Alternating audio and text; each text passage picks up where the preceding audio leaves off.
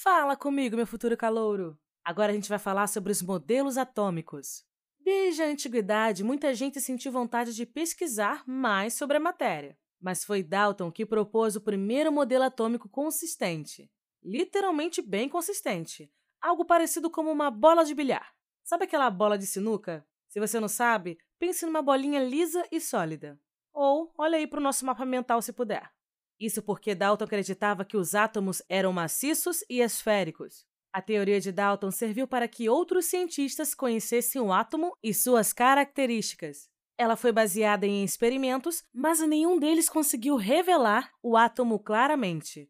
Por isso, Dalton denominava o átomo como a menor parte da matéria, sendo também indivisível e indestrutível.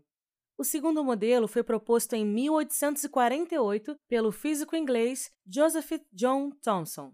Após experimentos realizados com um tubo de raios catódicos, Thomson concluiu que os átomos pareciam pudim de passas, ainda esféricos, mas não maciços.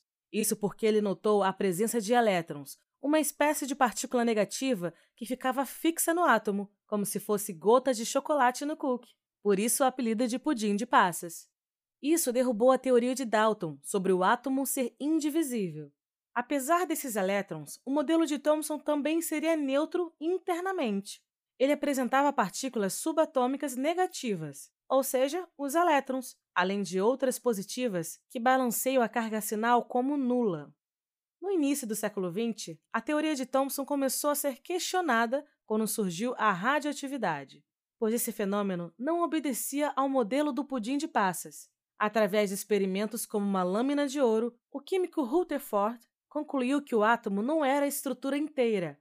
Ele teria um número positivo pequeno, circundado por uma eletrosfera cheia de elétrons. Esse modelo ficou conhecido como sistema planetário e é representado pela velha bolinha de tênis num estádio de futebol, sendo o campo a eletrosfera em volta de um núcleo positivo.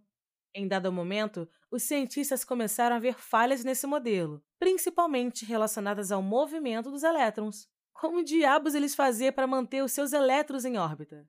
A dúvida chamou a atenção de Niels Bohr. Isso resultou num dos modelos mais atuais, o de Rutherford Bohr.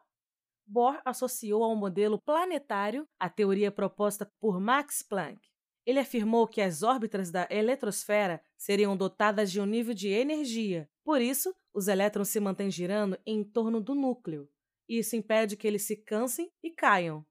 A adição de Bohr considera sete níveis ou camadas de energia, que são denominadas K, L, M, N, O, P, Q.